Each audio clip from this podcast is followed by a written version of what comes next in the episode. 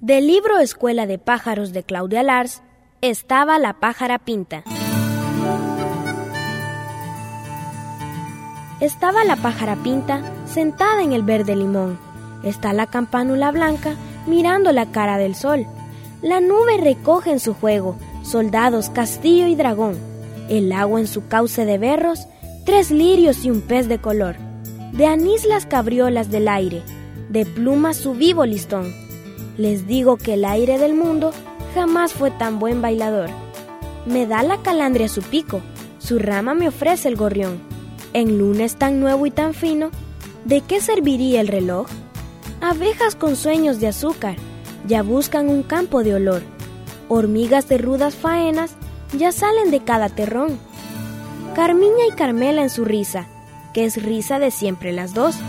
Carmela y Carmiña en un canto alzado de su corazón. Invierno nos habla sin lluvias, por mil semillitas de amor.